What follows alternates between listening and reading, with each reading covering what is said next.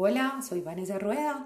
Hoy activamos nuestro genio creativo. Vamos a reflexionar sobre la mejor manera de predecir el futuro es crearlo. Abraham Lincoln. Siempre un proceso de cambio tiene etapas previas. Las identificamos en las dinámicas emergentes anteriores. Podemos detenernos y reflexionar. Recuerden que siempre buscamos hacer un clic, una nueva comprensión, una nueva mirada para no quedarnos en la mente, en lo que conocemos, en una acumulación de información, sino dar comprensión a través de la reflexión. Entonces, hoy la invitación es a revisar atrás, años anteriores, cuál es la dinámica que percibes del mundo en temas generales como transformación personal, modelos de negocio.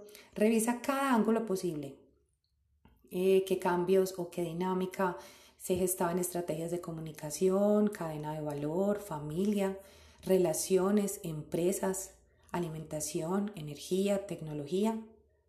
Al observar con detenimiento podemos notar los cambios que surgieron, que nos anticipaban un movimiento exponencial.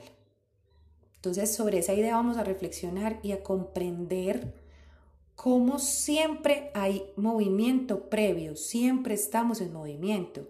Entonces, si somos más conscientes, nos hacemos responsables de nuestro poder de manifestación. Estamos viviendo realidades creadas por nosotros, tanto en lo colectivo como en lo individual.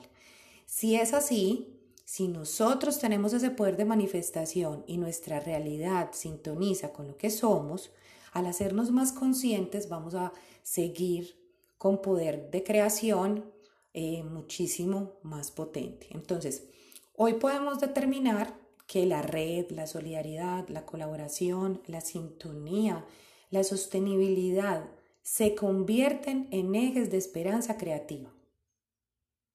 Si estratégicamente conectamos los recursos, si tejemos en nuestro entorno solidariamente un flujo constante de bienestar, cambiamos nuestro enfoque.